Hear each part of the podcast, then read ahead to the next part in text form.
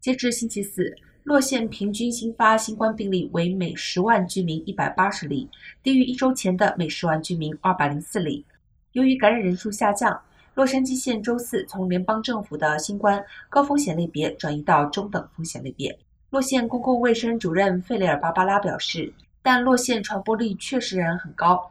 并再次指出，由于洛县居民广泛使用在家自测，官方病例数被低估了。他警告并敦促南加民众们在假期期间谨慎行事，在接下来的几周内采取更多的保护措施，例如在拥挤的室内环境中戴口罩、生病时待在家里，以及参加大型集会前接受检测。